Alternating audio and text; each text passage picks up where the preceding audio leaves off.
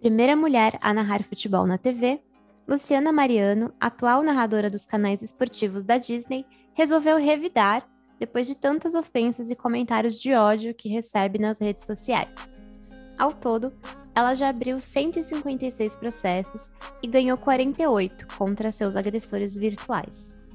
Essa é a forma que ela encontrou, uma mulher pioneira no jornalismo esportivo, a encorajar a nova geração de narradoras que muitas vezes não tem coragem de fazer as denúncias. E hoje, eu, Lívia Camilo, converso com ela aqui no pod do Papo de Mina. Alô? Alô? Alô? Papo de Mina. Fala aí, Mina.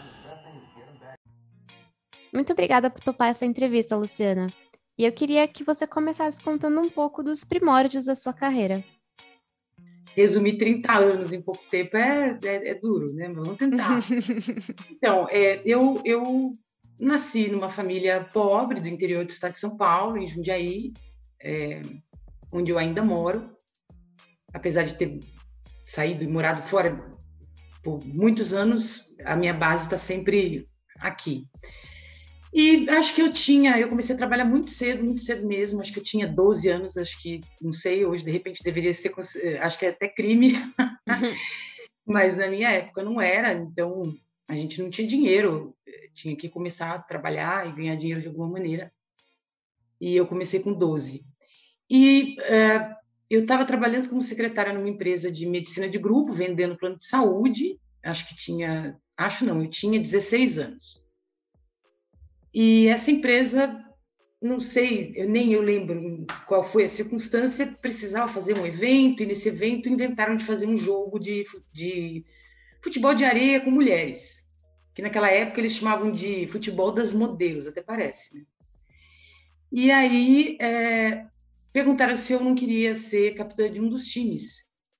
E eu disse que sim. Falei, claro, a gente vai se divertir. Tinha umas amigas e tal, vai ser muito legal. E fui. Que para a gente qualquer coisa era diversão, a gente não tinha grana para fazer nada. Né? E e aí, quando terminou o jogo, e, e eu sempre joguei pessimamente mal, porque não tinha tempo para treinar, não, é, não, sabia nem o que era uma academia, enfim, era sobrevivência nível hardcore mesmo. E aí terminou o jogo, tinha uma rádio que estava transmitindo o evento, eu não sei nem se a empresa meio que pagou para a rádio lá transmitir, hum. foi uma coisa mais ou menos assim. E aí eles queriam que alguma de nós é, falasse sobre o jogo. E aí começou aquele jogo de empurra, de ai não, ai vai você, ai vai você. Falei, ai tudo bem, eu vou e falo que a gente já tinha tido uma, uma briga no vestiário por causa de um lance do jogo e estava tudo muito tumultuado, eu com fome, eu falei, ai, pode deixar que eu falo, eu queria resolver. E aí eu falei, e aí eu me lembro que o Eduardo Augusto, que era a pessoa do rádio naquela época, aqui em Jundiaí, ele, ele falou, ó, você fala bem, você é desinibida, e você não quer fazer um teste lá na rádio? Eu, eu repito, eu tinha 16 anos. E eu, como eu disse, a gente não tinha grana para nada. Então, final de semana era assim: ou trabalhava, pegava um bico para fazer, ou ia ficar em casa sem nada, porque não tinha o que fazer. E eu achei aquilo muito legal. Eu falei, nossa, que legal, porque assim eu vou na rádio no final de semana, e aí na segunda eu trabalho, e eu achava isso tudo muito, muito bacana. E aí eu comecei a fazer resumo de novela para rádio e os horóscopos do dia. Então, eu dizia o que ia acontecer com escorpião, câncer, Libra. Acho que foi aí que eu descobri que eu era uma escorpiana, porque até então eu não tinha a menor ideia que nem que existia horóscopo. é, naquela época a gente não tinha, é difícil, né? Mas a gente não tinha smartphone, não tinha internet, as informações que chegavam era de família e vizinhos, enfim. E aí, num determinado momento, eu acho que um ano depois, é, um, a gente cobriu os Jogos do Paulista de Jundiaí, que é o time da cidade, que sim, já chegou à segunda divisão do Campeonato Paulista, para quem não sabe, até uma decisão de Copa do Brasil ganhou. Mas a gente sempre se manteve, infelizmente, nas categorias mais é, humildes do futebol, né? Então, e aí é, a, a, como era a rádio AM, eles tinham uma equipe de esportes que transmitia. E o Eduardo Augusto, que era esse, esse cara, ele era o diretor de esportes da, da rádio. E um dia, ele e a esposa dele, a Sandra Castelo Branco.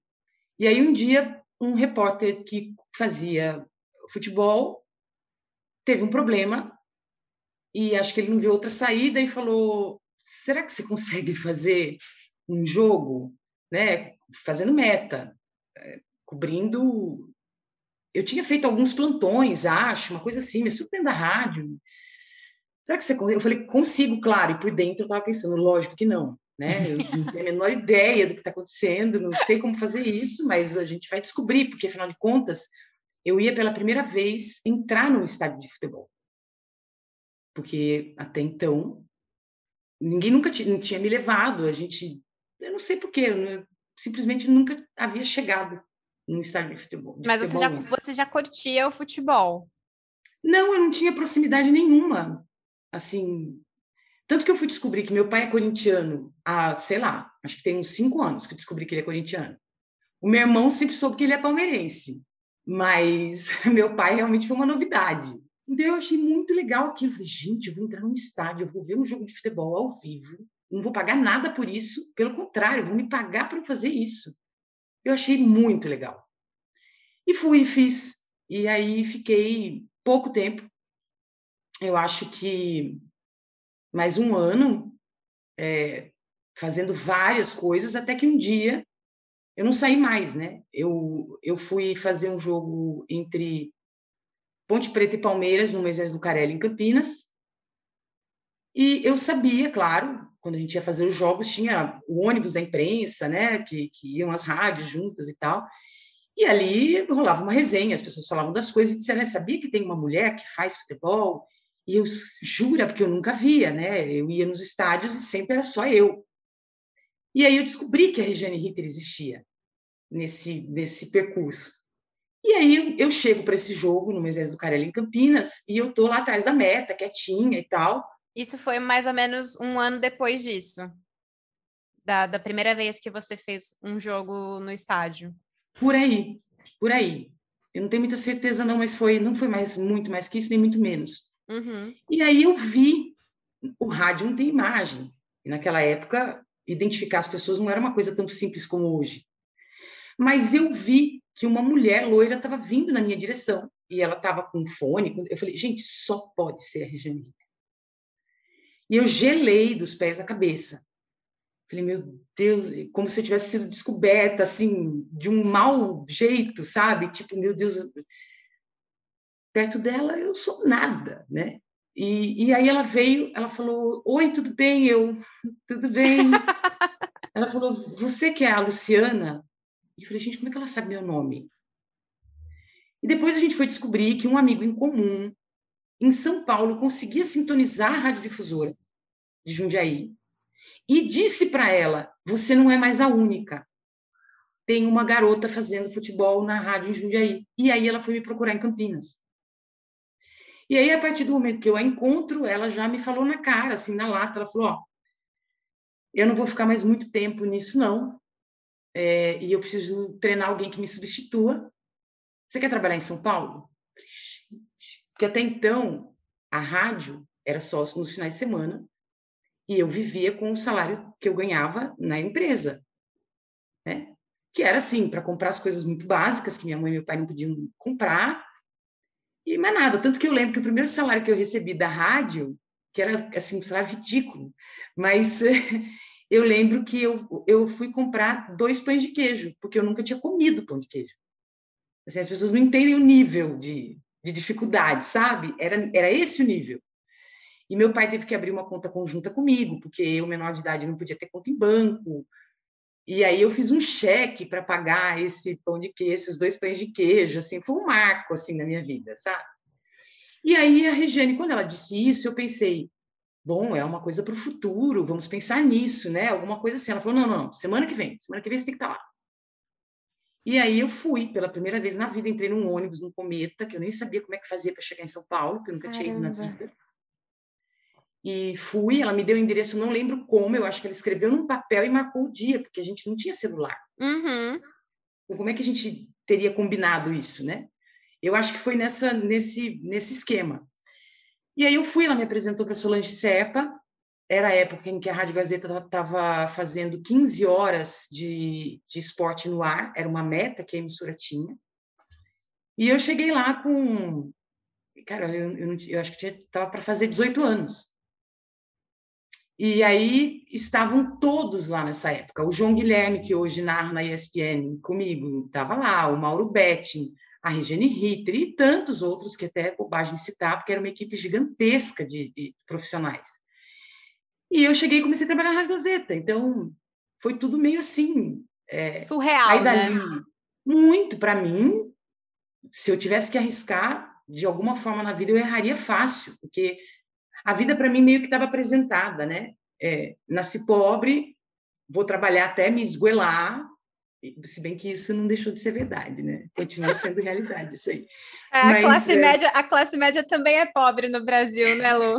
Então, e aí eu, eu, pensei comigo, bom, vou né, me matar de trabalhar. Eu não tinha muito uma ideia de uh, vou me casar, ter filhos desse roteiro, porque em casa, minha mãe e meu pai, como éramos três meninas e um menino, e eles realmente não faziam distinção, é, eles procuravam as mesmas regras para todo mundo, e eu não tinha essa ideia. A minha mãe e meu pai nunca romantizaram esse negócio de casamento, filhos e enfim.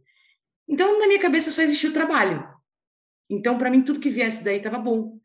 E aí, lá na Rádio Gazeta mesmo, é, chegou um dia um, um, um, amigo, que hoje é um amigo, Luciano Borges, que trabalha comigo, curiosamente, na ESPN, esteve comigo na Bandeirantes. Naquela época, ele entrou na redação e, e ele perguntou para Solange Sepa, ou para o César Teixeira, que era o meu chefe na época. Falou, viu, essa menina trabalha sempre assim mesmo, ou ela está fazendo, sei lá, um teatrinho de olha como eu trabalho?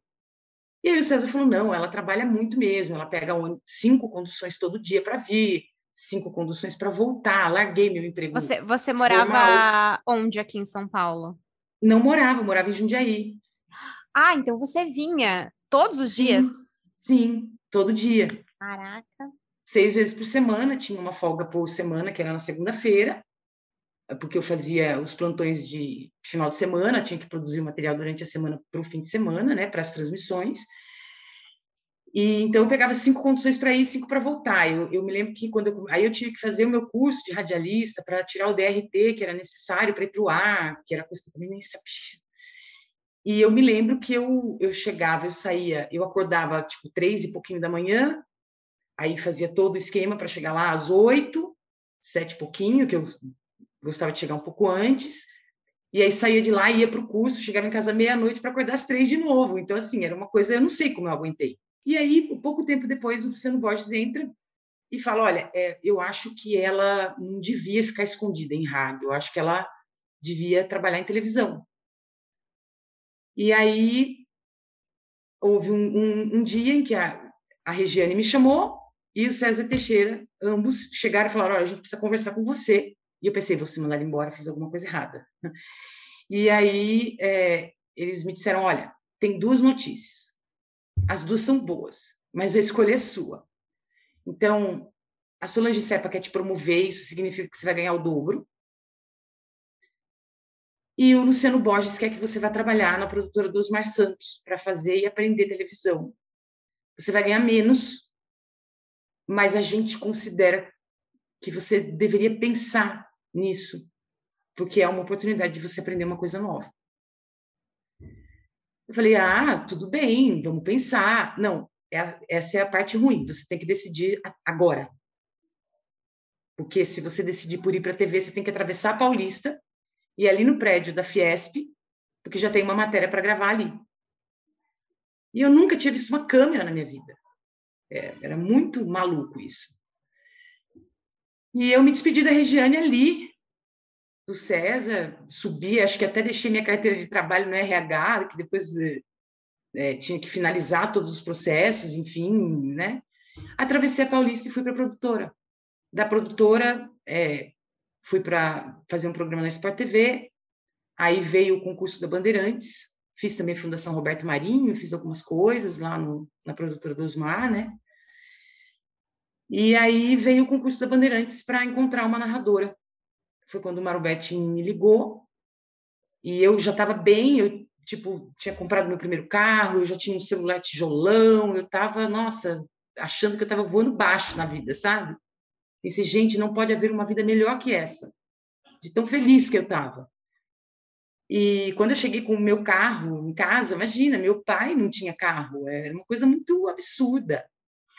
Mas faltavam, eu acho que aí devem ter se passado uns dois anos e meio, faltavam, já tinha viajado por vários estados do Brasil, tinha entrado em avião pela primeira vez, já tinha acontecido meio que tudo que eu achei que pudesse Todas as primeiras vezes, né, que você não pôde experimentar é. na juventude, assim, juventude, né? Jovem você era, mas que a sua Gente, família, que a sua mãe não pôde te dar, seu pai não pôde te dar, né, as experiências Sim. por conta é, do financeiro, né?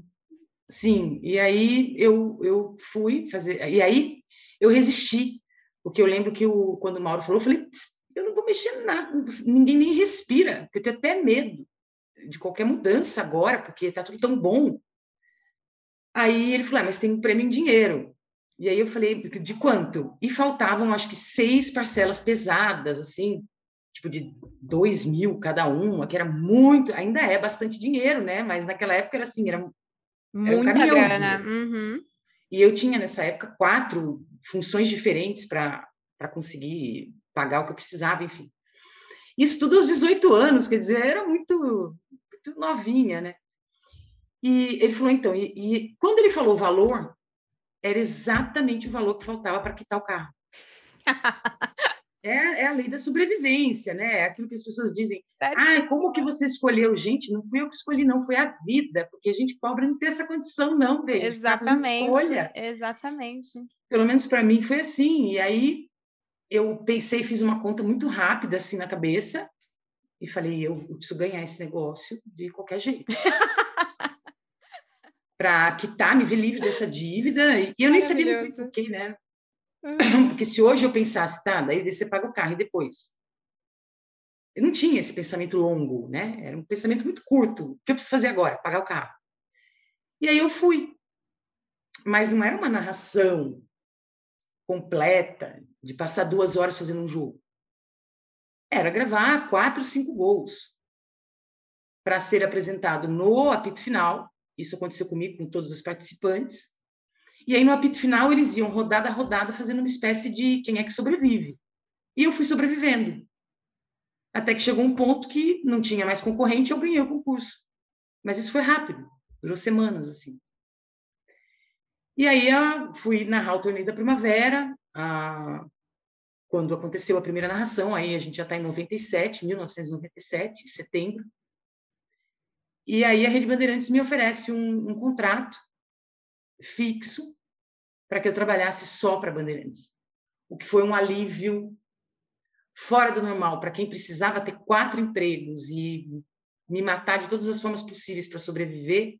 E, e aí eu comecei a narrar mas eu não tinha só essa ocupação na Bandeirantes, né? Eu apresentava, fazia reportagens também, setorizava, aprendi a setorizar em TV, que era completamente diferente de rádio, e narrar. Você cobria, você cobria qual time? Eu cheguei a setorizar o Palmeiras. Olha só. E aí você engatou, né? Engatou na narração e. Foi, mas foi um período curto, porque é, a gente fazia, eu, no caso, fazia até aí, 97, eu fiz o, eh, fazia o futebol feminino. Hum. Mas é, fazia seleção brasileira, né? Então, Sim. assim, eu tive a chance de ver é, a Cici atuando pela seleção brasileira, jogando contra a Mia Hamm, pelos Estados Unidos, em loco. Era muito doido. Porque para a gente, naquela você época. Tinha quantos anos, Lu? Quando eu narrei a primeira vez, eu tinha 21. É, você imagina hoje uma menina de 21 anos ir para a rede nacional em horário nobre, tipo, narrar um jogo de futebol numa quarta-feira à noite, para dar é seis surreal, pontos de é audiência. Surreal. É muito surreal. Muito surreal. Às vezes nem eu mesma acredito que tudo isso aconteceu de verdade, sabe? E aí eu eu começo a fazer até essas funções. Nesse meio de tempo, eu me aproximo do Luciano, a gente hum. começa a namorar. e a gente se casa em 99. Nesse meio de tempo, aconteceram, a gente fez a Copa do Mundo em 98, a gente fez sul-americanos, pan-americanos, é, aí chega a Olimpíada de Sydney, na Austrália, e eu me lembro que o nosso chefe na época, o Toninho, porque o Luciano não era meu chefe, ao contrário do que muita gente pensa. É, não, existe essa, essa ideia de que ah, a Luciana começou a narrar por causa do Luciano, tipo, nada a ver. Eu gente. o conheci porque eu narrava, é o Exatamente. Que é o que acontece com os jornalistas, né? que acontece dentro Se do esporte. nesse meio. E aí, é, como a gente, a gente tinha, de fato, muitas afinidades, né? A profissão, o nome, é, muitas coisas é, nos ligavam de muitas formas, né? E aí é, chega a Olimpíada e, e, eu assumo como, como apresentadora é, para as Olimpíadas, que foi, foi muito importante para mim, né? Ter feito de lá, quer dizer, como eu disse, não existia off-tube naquela época. Então, a gente viajava muito. Eu me lembro, assim, de dar entrada em Buenos Aires três vezes em uma semana, de dar entrada em três países diferentes em 15 dias. É, eu tenho seis, sete passaportes zerados por falta de folha, porque eles iam acabando e eu precisava fazer outro para ter onde carimbar. Então, assim, foram muitas viagens, foram muitos eventos, e aqueles em que eu não estava trabalhando, eu ia para acompanhar o Luciano. Então, por exemplo, tinha Libertadores, Campeonato Brasileiro, é, fosse o que fosse, ou Seleção Brasileira de Futebol Masculino que eu não fazia, eu ia com ele. A gente dava um jeito, fazia cada amarração que só Deus que entendia, e dava um jeito de ficar junto. E às vezes ele também me acompanhava. E e aí, quando a gente se casa, a gente vai morar é, em Porto de Galinhas, que era um sonho antigo dele, e eu comprei essa ideia. Eu falei, então tá, eu, eu não sabia que eu estava fazendo um caminho inverso, né? Todo mundo queria chegar na rede, eu estava saindo da rede para ir para o regional. Era uma loucura aquilo, né? Mas eu comprei a ideia, confiava nele e achava que, que tudo bem. E aí, em 99, antes mesmo da, da, dos Jogos Olímpicos, a gente começa a fazer o Campeonato Pernambucano e eu permaneço com ele também na Bandeirantes, na rede. A gente dava um jeito. Então, ó, vai ter jogo quarta e domingo, então a gente sai de Recife e vai direto para Minas, ou vai direto para o Rio, ou vai direto para. e volta para Recife. Era uma loucura. Caraca. E essa não, logística? não entendo isso. Hoje eu não entendo isso. Caramba. Não sei. Realmente não sei. E com as famílias, né? A minha família morando em Jundiaí, a família dele em Campinas. É, tipo, não tem, não, não, família, não sei, nunca vi, né? Porque imagina. A gente dava um jeito, a gente mandava buscar. Então, assim, ai, nossa, com tanta saudade das meninas, das filhas dele. Então, ah, vem para cá, mandava passagem e eles iam, porque era o único jeito. E, e a gente vivia mesmo dentro de avião, não tinha outra, outro jeito. Mas aí eu narro pela primeira vez o futebol masculino em televisão, é, na televisão brasileira, né? E, e entrei na equipe como uma qualquer. É, uhum. Então, às vezes era engraçado, porque ele falou: Olha, eu acho que você pode comentar também, né? E ali eu aprendi também, fiz um tempo. Então, às vezes a gente revezava, dependendo da equipe que poderia ou estaria disponível. Já aconteceu, por exemplo, dele na raio comentar para ele e eu na raio ele comentar para mim. Então era muito bacana isso. Era, era, uma, terminava... era uma dupla dinâmica, né? Assim, vocês. É, e quando terminavam as transmissões, a gente podia conversar sobre tudo que tinha acontecido ali. Então, pô, você viu aquele break? Você viu aquele gol? Gente, aquela cobrança de falta, aquele cartão não existiu. E a gente conversava sobre isso a noite inteira. era muito bom é, ter esse feedback, né? De, ah, como é que foi hoje? Como é que foi o jogo? Como é que foi, enfim. E aí tinha que gravar os programas. Quando chega em 2005, 2006, veja que a gente conseguiu levar isso por bastante tempo. E aí a gente faz um programa local, que era uma revista eletrônica, que eu queria muito fazer, porque eu gosto muito de comportamento, é, é, gastronomia. Ele também sempre foi apaixonado. Então, nossas viagens eram assim: ah, a gente vai ter que fazer um jogo em Berlim. Ok? Ok. Mas dá para a gente parar em Paris para ir lá naquele chinês. Aí a gente almoça ali, fica dois dias para comer e vai. Era, era isso. ou para tomar um vinho, ou para era era muito legal. É, então era uma parceria muito bacana. E aí quando chega 2005 por aí, é, ele a gente decide que tipo, olha, é hora de você deixar a rede e ficar só em Pernambuco, porque em Pernambuco as coisas tomaram uma proporção enorme, que foi uhum. ótimo. E aí eu deixei, eu finalmente deixei a rede, pedi para sair, e eles foram muito gentis, me atenderam. E aí eu fico só em Pernambuco com o programa, porque isso me dá uma mobilidade maior para fazer as viagens com ele, cuidar da nossa casa em Porto. Enfim, era um meio que parecia que eu estava terminando a minha carreira meio que aos 30 anos de idade, sabe? Tipo, cheguei aqui num ponto que tinha feito meio que tudo. A gente fazia também o boxe juntos, que a gente amava fazer o boxe, era muito legal. Então a gente pegava trabalho assim, que, que a gente vai fazer sexta-feira à noite? Nossa, você sabe que a Confederação de Boxe está fazendo boxe olímpico? Caraca, boxe olímpico é muito legal. Vamos fazer uma noite de boxe olímpico no Band Esportes? Vamos, show. Então, assim, fechava de fazer cinco lutas de boxe na sexta-feira à noite. Ai, que, que loucura, Luciana! Era ridículo que a gente se divertia com isso. Era ridículo. Se contar isso para alguém, vão achar que a gente era meio doido. E era, né? Mas a gente era doido pelo esporte, né? É, a gente teve também um Mundial de Vôlei em 2004, acho, masculino.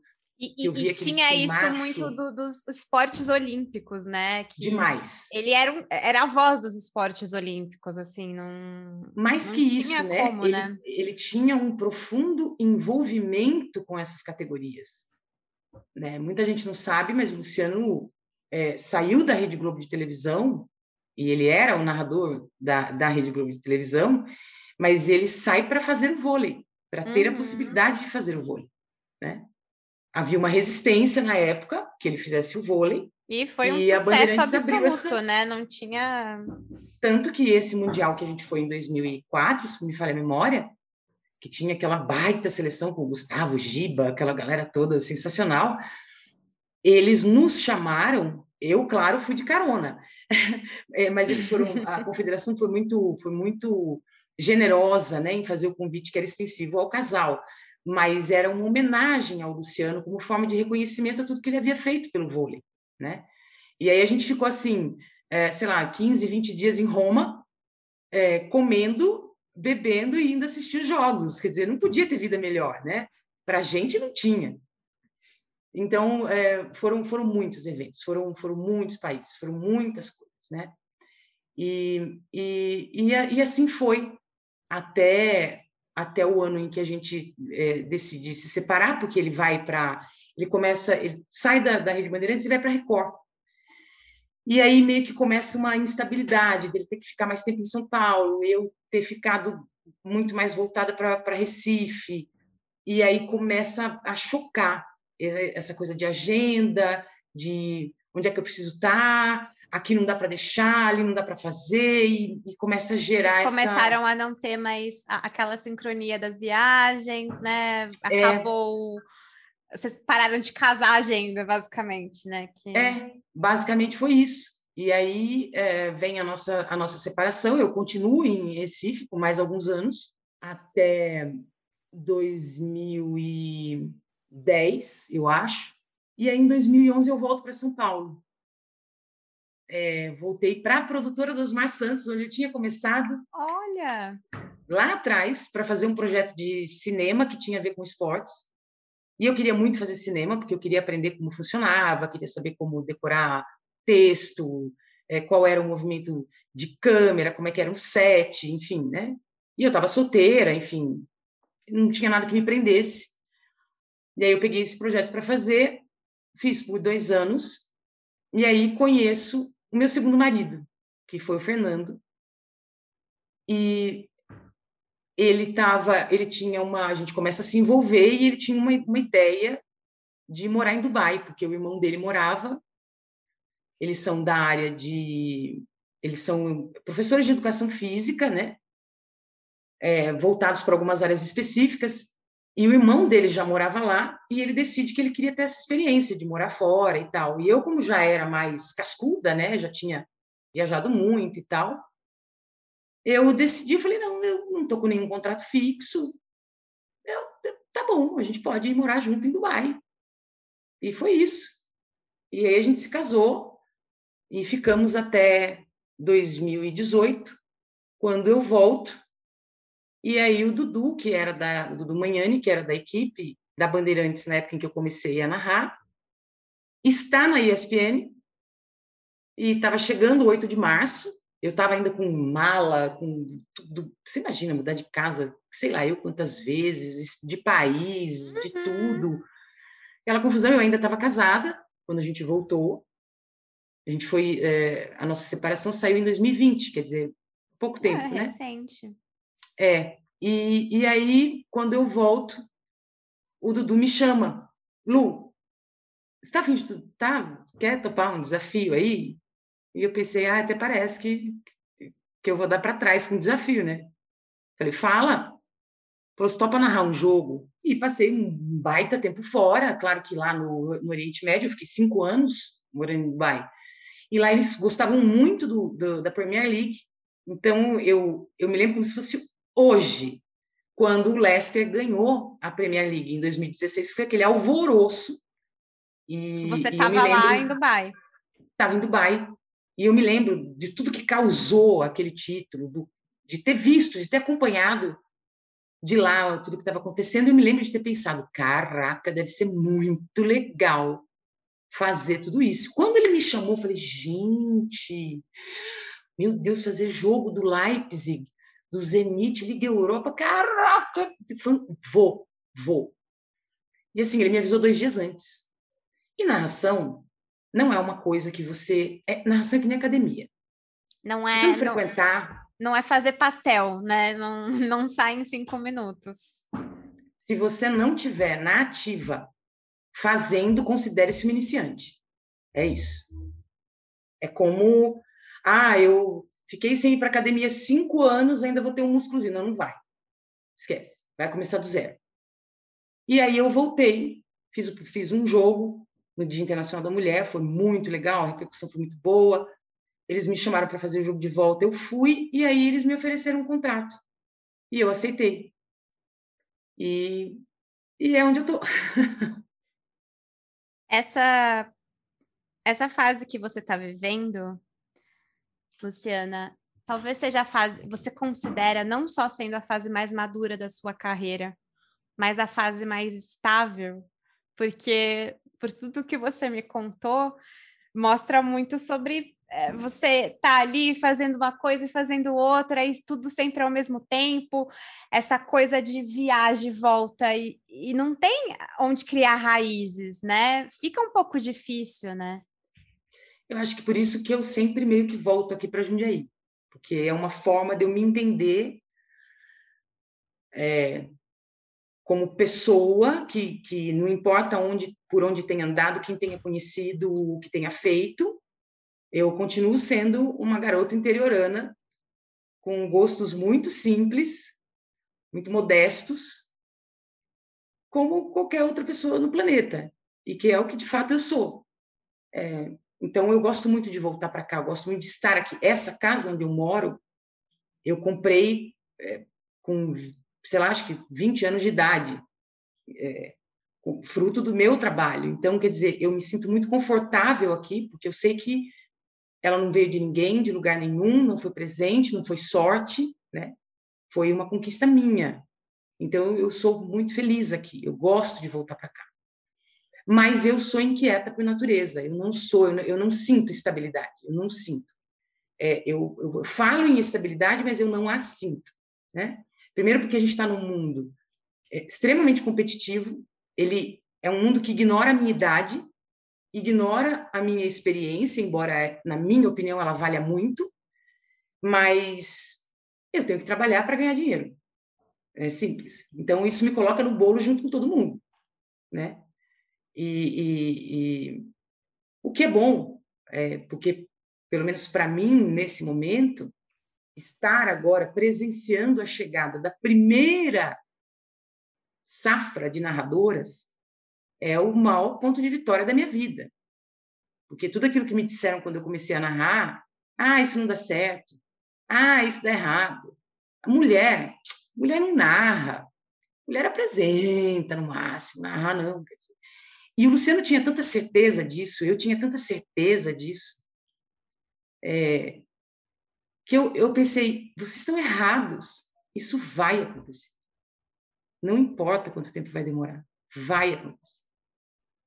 Então, estar presenciando isso para mim hoje é um ponto de estabilidade, porque é a confirmação de tudo aquilo que a gente sempre acreditou, não só eu e o Luciano, mas toda a equipe, todo mundo que trabalhou com a gente e todo mundo que ainda trabalha com a gente. Né? Eu tenho pessoas que, que começaram a carreira comigo, ou ao mesmo tempo que eu, que estão ainda no meio, trabalhando comigo na mesma empresa. Quer dizer, é uma loucura isso, é uma vida inteira. Não é uma coisa de agora, né? Não é uma coisa passageira, não é uma modinha, não é nada disso. É uma carreira sólida de 30 anos, de muita luta, muita batalha, de muitas coisas difíceis e muitas coisas boas. Então, o que eu sinto é uma espécie de estabilidade emocional nesse sentido, no sentido de, de ter plena consciência de quem eu sou e o que eu vim fazer, mas ao mesmo tempo é uma é uma inquietação no bom sentido, porque eu nunca acho que as coisas estão boas, eu nunca acho que está bom, eu nunca acho que está pronto, eu nunca acho que deu. Eu estou sempre achando que tem coisas para fazer, que tem que melhorar, onde é que eu vou buscar, eu, eu, não, eu não paro um segundo, eu sou muito irritante é, para quem, quem fica perto. é, porque não tem zona de conforto. É, é, enfim, eu, eu acho que eu aprendi a existir assim, e está tudo bem. Hoje eu já consigo, por exemplo, ah, confesso que nesses últimos meses não, porque a gente está em reta final de, de campeonatos, então eu não consigo ter uhum. essa Tipo, ah, vou tirar um dia de folga e aí eu nem olho para o que está acontecendo. Para nada Mentira. do que está acontecendo. É. Mentira. Eu fico sempre com um rabicho de olho aqui, pensando, hum, hoje tem espanhol, vai ter esse jogo, amanhã tem francês. De um jeito ou de outro, eu estou envolvida todos os dias da minha vida com isso. Ainda bem que eu gosto, né? Porque senão seria uma tragédia. E você descobriu que gostava disso, né? Então, assim, te foi apresentado, você precisava é fazer e você foi é, é, trocar a roda com um carro em movimento, né? Foi isso Total. que aconteceu na sua vida. Total. Porque quando. E eu acho que para a maioria, assim, né? Porque a gente tem uma, uma maioria pobre no país, né? A gente não tem uma maioria que pode dizer assim: ah, deixa eu esperar eu terminar a facul e aí eu vejo o que farei. Quem é que vai pagar suas contas? Né? No meu caso, era assim: eu nunca cumpri roteiros. E e isso graças à, à educação que eu tive é, e que não foi proposital.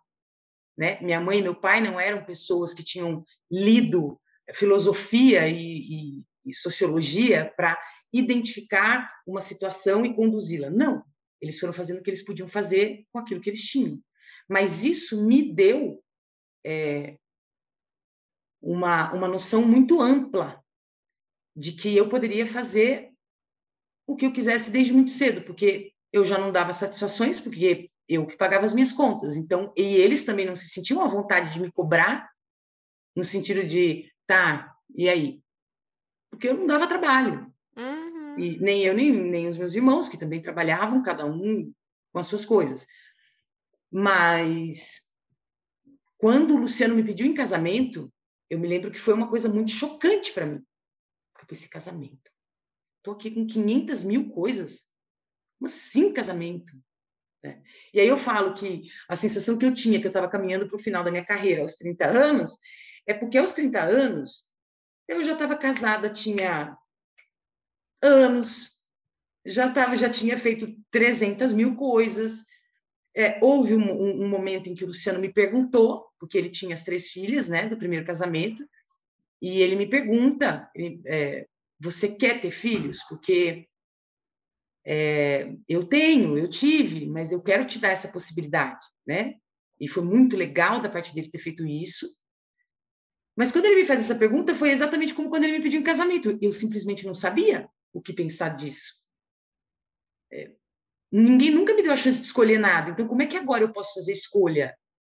E, e, e fazendo essa escolha, eu preciso abrir mão de outras coisas. Então, eita, qual que é o caminho certo aqui? Né? E, e eu disse para ele naquele momento, eu falei, ó, é, vamos deixar que as coisas fluam. E o que tiver que acontecer, que aconteça. É, a gente não faz força para que, para que, para determinar alguma coisa. E vamos tocando o barco, porque a, a vida não está ruim, a vida está boa, né? Isso era uma coisa que a gente conversava bastante. Mas o fato é que eu pensava, eu vou ter um filho para deixá-lo com a babá e aí, cada uma entende como achar melhor. Eu não tenho nada contra isso, mas na minha cabeça não fazia muito sentido. Ah, eu vou passar 90% do meu tempo em avião, em outros países, e, e vou deixar essa criança sendo educada por outra pessoa, e aí, quando eu chegar, e se eu não reconhecer essa criança, e eu pensei, porque você, não... Você porque não... você não ia abrir mão, né, da sua carreira. Não era só isso, não era só isso. É, eu acho que eu não deixaria de trabalhar para ser mãe, até porque na minha cabeça nunca houve segurança no sentido de aí eu paro de trabalhar, o Luciano me banca e aí eu tenho filhos e aí a vida estava resolvida, porque era o que ia acontecer. Na minha cabeça eu pensava, não, sou eu com essa escolha. O que é que eu faço? Né? Vai dar para eu ganhar o meu dinheiro e ter os filhos? Não, isso vai ser complicado. Então, como é que eu faço? E eu fui, como sempre, fazendo o que tinha para ser feito. Uhum. Né? É, eu tive que abrir mão de muitas coisas para poder. E, e essa foi uma conversa muito boa que eu tive com a Regiane Ritter, porque a gente se encontrou para fazer o, o, o, Reflexões, né? E a gente se viu nessa história de maneira muito parecida, porque as duas é, estão de novo solteiras, as duas não tiveram filhos, e aí a gente começa a descobrir na nossa linha do tempo o quanto o nosso trabalho teve impacto nessas escolhas. E não porque a gente quis, mas porque não dava. Não dava. Não tinha como eu ser a profissional que eu era e ter filhos esperando por mim em casa. Não tinha como eu trabalhar o que eu trabalhava e ser a esposa que eventualmente faltou para o Luciano, porque em algum momento faltou. Se não tivesse faltado, não tinha acabado. Né? Então, é, é aquela descoberta que, ao mesmo tempo que é chocante, eu descobri que sem a consciência que hoje eu tenho, eu fui fazendo escolhas é, e deixei de viver milhares de coisas para viver outras. Não dá para dizer o que vale mais a pena, porque eu não tenho como sentir falta de algo que eu não tive. Sim. Não existe isso, né? É, não dá para dizer façam o que eu fiz, porque cada história é uma história, Exato. eu não sei o que te preenche, né? E acho que nem tudo você tem controle. Eventualmente poderia ter acontecido alguma coisa no meio do caminho que mudasse completamente a rota e eu ia. A coisa mais importante, talvez, que eu tenha aprendido durante 46 anos dessa vida completamente maluca que eu adoro, é que é preciso ter flexibilidade.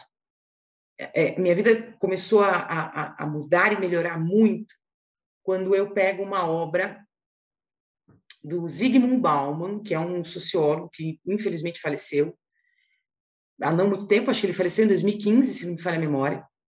Ele escreve uma obra chamada mundo líquido. E aí ele vai para amores líquidos, para relacionamentos líquidos, enfim, para tudo que é, tudo aquilo que não tem solidez, tudo aquilo que eu não defino como algo sólido, né? Então ele e ele compara isso à fluidez da água, né? Por isso que ele chama de líquido, porque se eu pegar esse líquido e colocar num vaso, vai ter a forma de um vaso. Se eu colocar num quadrado, vai ter a forma de um quadrado. E isso é, é a fluidez do mundo de hoje. Ou seja, nós não temos mais as certezas que antes nós tínhamos.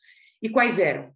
Ah, a mulher nasce, faz aí alguma coisinha, aprende a cozinhar, casa, tem filhos, e aos 40 anos, eh, eu e a Regina, a gente, a gente chorou de dar risada quando a gente falou que em outros tempos, nossa, mulher, 40 anos, cadê a lata do lixo? Vamos jogar fora. Uhum. Porque não pode mais ter filho. tá velha. Experiência, dane-se, ninguém liga. Todo mundo só liga para ter uma pessoa jovem e bonita. Dane-se a experiência. Tanto que a, a, o mote da nossa conversa foi esse. Quantas mulheres nós temos no jornalismo esportivo com mais de 40 anos? Três. Por quê? Porque a nossa experiência não conta. Todos os cronistas esportivos têm mais de 40 anos e são absolutamente respeitados. Luciana, eu nunca tinha parado para fazer essa reflexão. É uma droga, mas é isso. A nossa experiência não conta. Então, por que, que eu trabalho, e às vezes as pessoas não entendem, por que, que eu trabalho feito um camelo?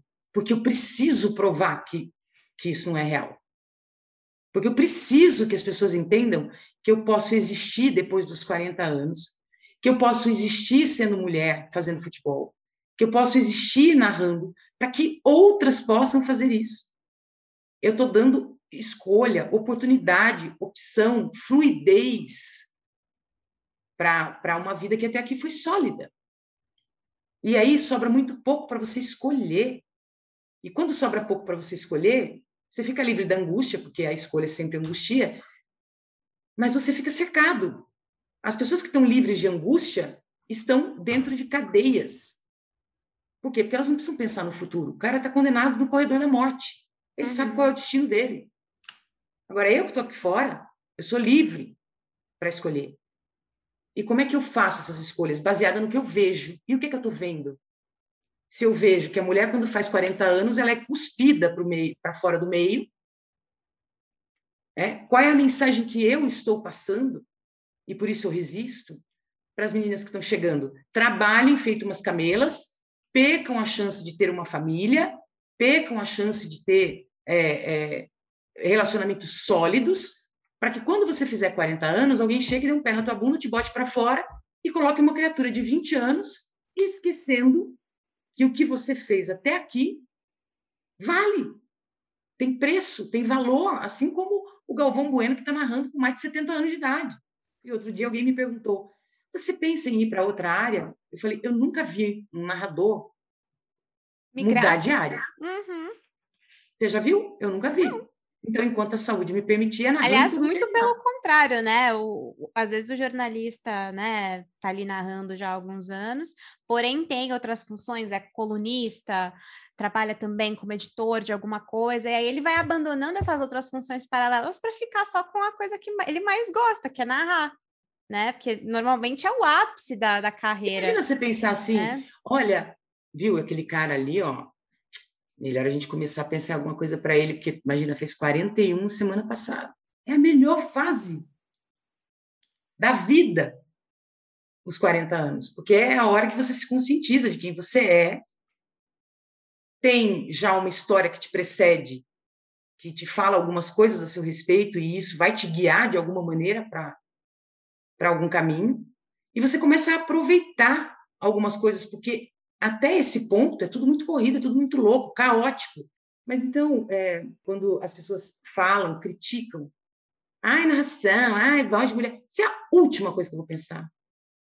Quer dizer, olhe para os últimos 30 anos da minha vida e vê se eu estou preocupada com como a minha voz soa só por ser uma voz feminina. Eu não vou pedir desculpas por ser quem eu sou.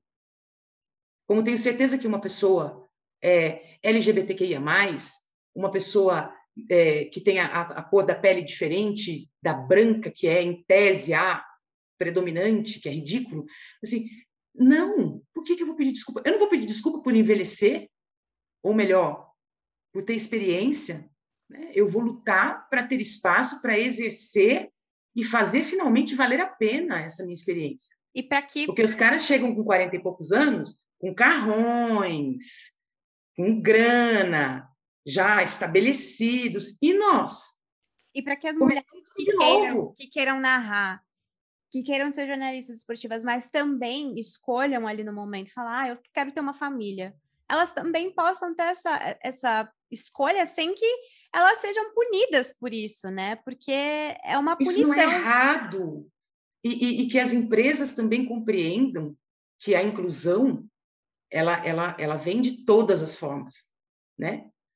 Não é só é, é flu, dando fluidez, é destruindo tudo que a gente entendeu como mundo até agora e reconstruindo a partir de uma ruína, né? Porque é, a inclusão, a diversidade são talvez a representatividade são talvez o maior legado que nós vamos deixar neste mundo daqui para frente. O que é que nós, o que é que nós estamos mostrando? O que é que nós estamos dizendo? Eu falei para a Regiane Ritter, eu não posso falar para essas meninas que estão hoje fazendo TCC, que me ligam, que me pedem para gravar coisas e que estão começando a carreira, eu não posso dizer para elas, olha, infelizmente quando você chegar aos 40, você vai passar por um cargozinho meio ridículo na redação, vamos esquecer tudo que você fez, você vai se arrepender de não ter tido filhos, de não ter mantido seu casamento, e aí você vai perder o emprego, porque você envelheceu, porque foi o que aconteceu até aqui. E aí alguém pode dizer, ah, tá falando isso porque é mulher fazendo coitadismos. Me dê exemplos, porque masculinos eu tenho milhares. Né? E, e, e alguns também dizem coisas como, ah, mas eu não estou acostumado com a voz feminina. Acostume-se. Acostume-se. Porque a geração de narradoras chegou. Acostume-se com mulheres narrando. Acostume-se com negros sendo juízes, médicos e ocupando espaços que nunca ocuparam. Acostume-se com a comunidade LGBTQIA+. Acostume-se com coisas que são diferentes de você, porque o mundo é diverso e as pessoas também são. E se tá bom até aqui, tá bom para você. Já parou para pensar nos outros?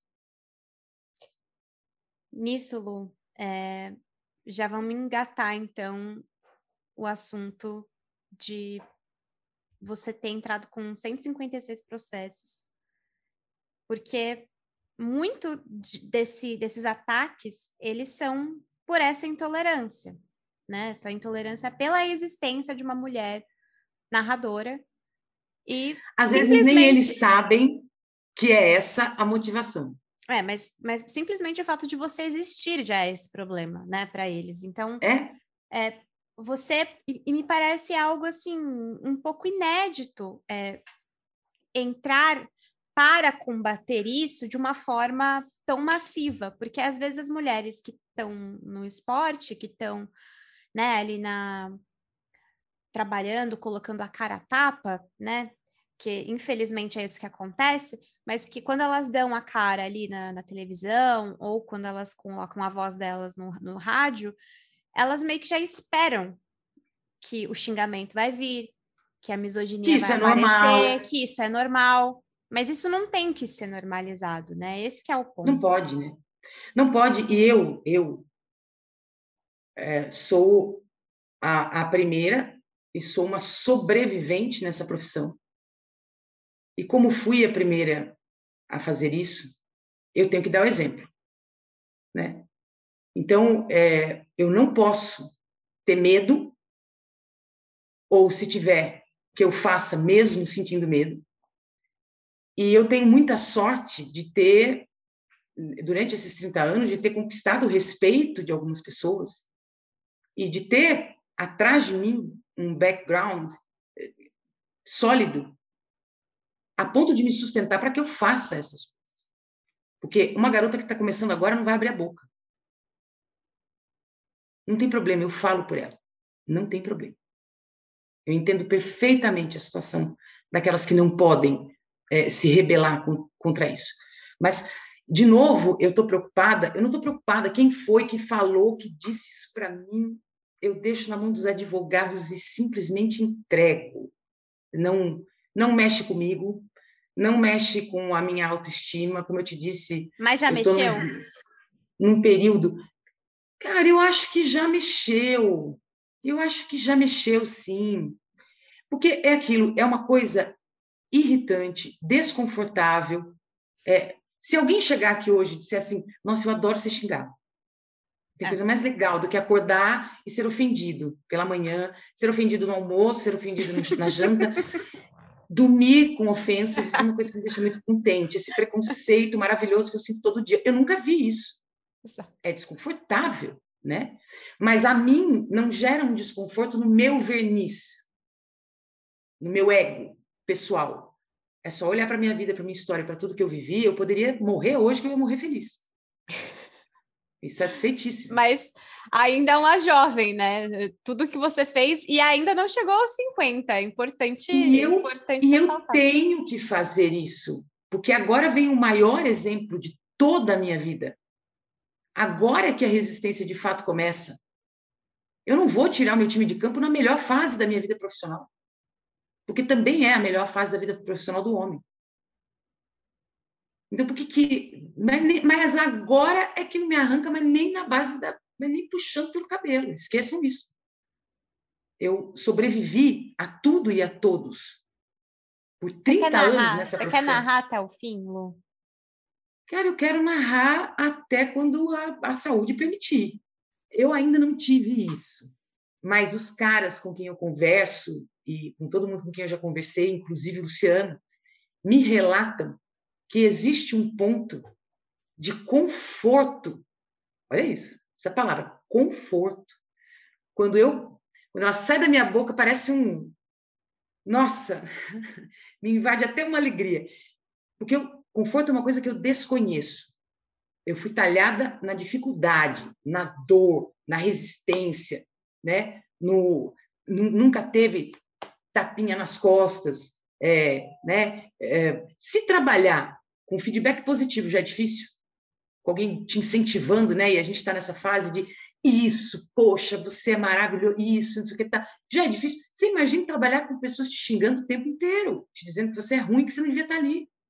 É necessário muita resistência emocional, muita ciência de si, muita consciência, muito, muita análise, muita autoconsciência, muitas certezas, embora eu tenha poucas, mas é, muita certeza do que você, do teu propósito de vida, porque senão não sustenta. E você imagina, as meninas estão chegando para narrar hoje com 30 anos, os caras começam a narrar com 15, nós temos uma desvantagem histórica. Histórica. Os caras começaram a narrar há 80 anos, é só isso. Em 20 anos, eles fazem 6, 8 mil jogos. Eu, que sou a pessoa que mais transmissões fiz no Brasil, não cheguei a 500 ainda. Estou caminhando, deve ter 400 e alguma coisa que estava tentando fazer conta hoje aqui, já parei. É, então, ninguém tem mais que eu. Então, que mensagem nós estamos e vamos passar sobre este exemplo, que é o único que nós temos até aqui. A gente vai deixar bater, né? É, como eu disse, ah, mas nós não estamos acostumados. O que, que o que, que as pessoas esperam quando eles entram para dizer, ah, mulher narrando não dá. Ah, eu vejo um corredor de supermercado, aquele corredor dos doces, e vejo um bando de crianças gritando, sapateando ali, pedindo doce e alguém dizendo, mas hoje não, seu doce, sabe? Porque hoje o doce vai para outro coleguinha. Ah, mas eu não quero, eu quero do jeito que era, como era antes. Meu, isso só mostra o quanto você está limitado na vida. Quanto seu pensamento está secado, quanto você é mimado, ressentido, problemático, entendeu? Problemático. É aquilo, o problema nunca esteve comigo que eu estou bem, eu estou feliz. Nem, não preciso brigar e muito menos no tom da sua voz, e muito menos no seu gênero. Entende? Porque eu não posso me desculpar por uma coisa que eu não pude escolher. E eu não largo essa encarnação dando um exemplo que seja diferente do você pode fazer o que você quiser. O teu gênero não vai te limitar. A cor da tua pele não vai te limitar, a sua classe social não pode te limitar, a sua idade não pode te limitar.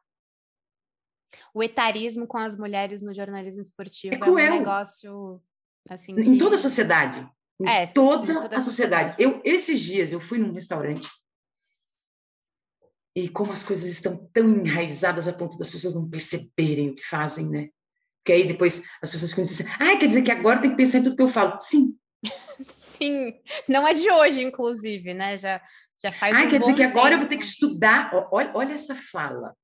Quer dizer que agora eu vou ter que estudar o que dói no outro para eu tomar cuidado com o que eu digo?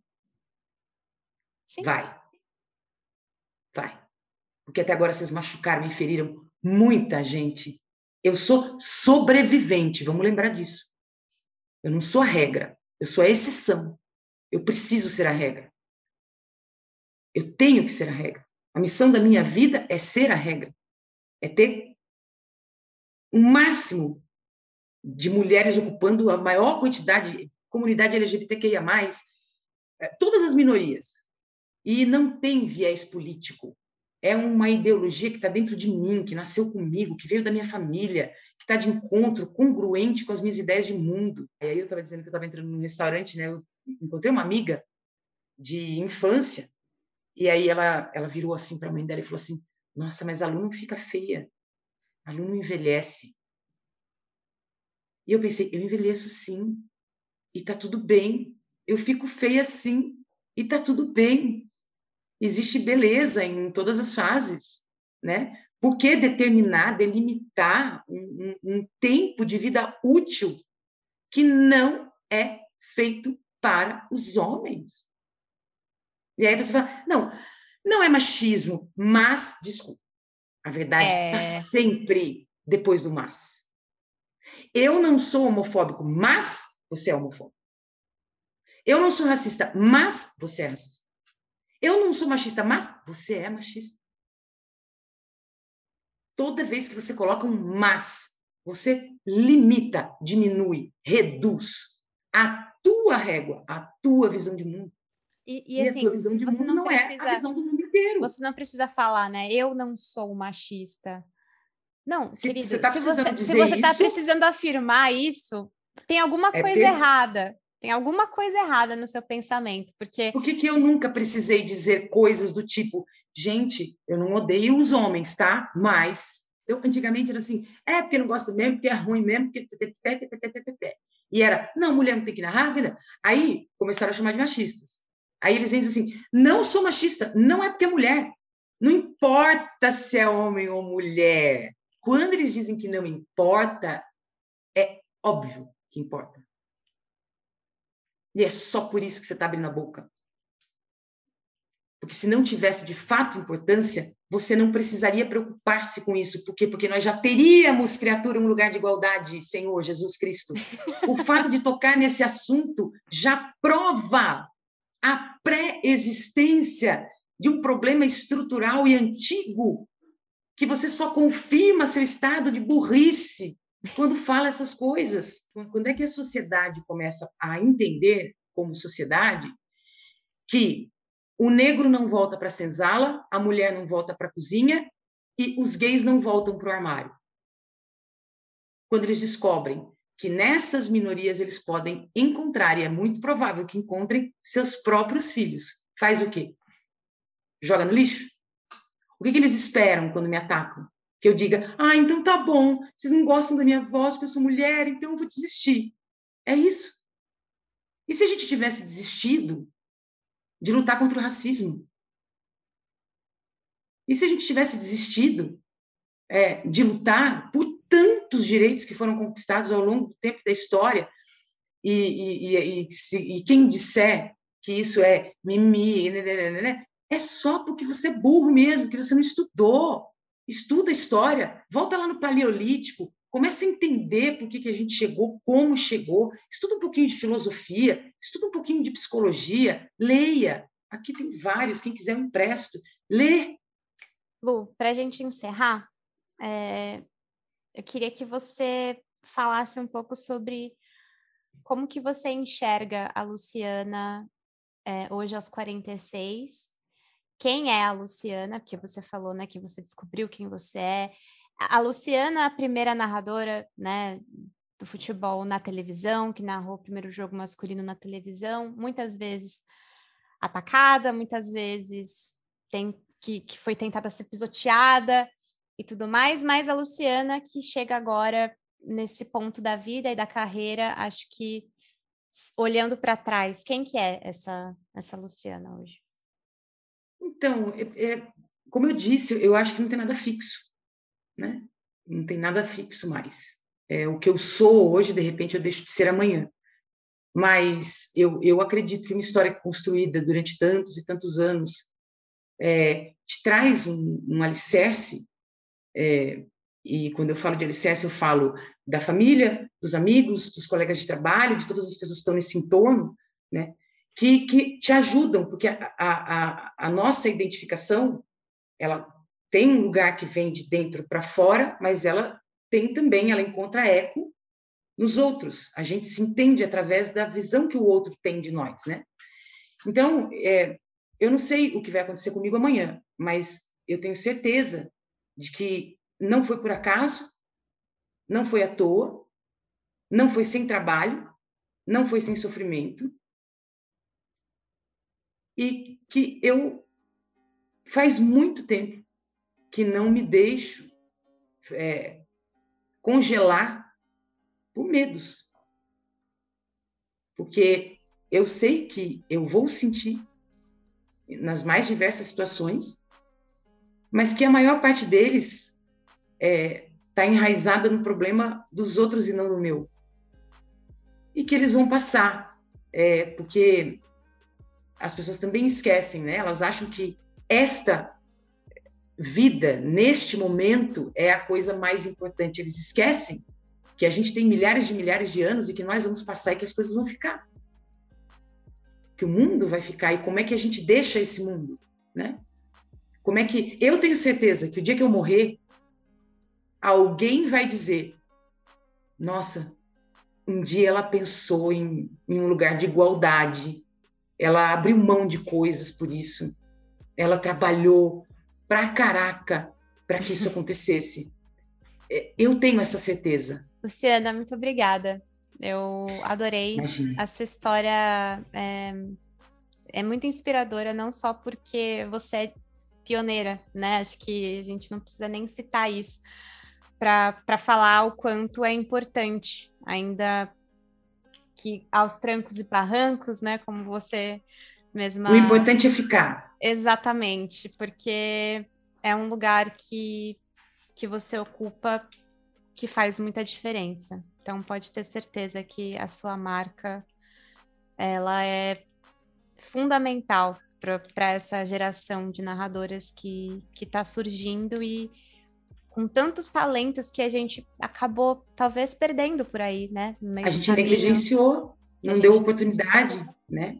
E olha quanta menina. Eu chamo de menina, mas elas são mulheres, né? É, Tem algumas meninas, mas como são talentosas, né? E encontram um mundo inteiro por, por descobrir com essas possibilidades aí.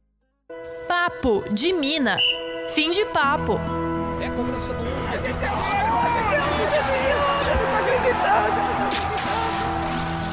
Não há palavras, essa mulher é impossível.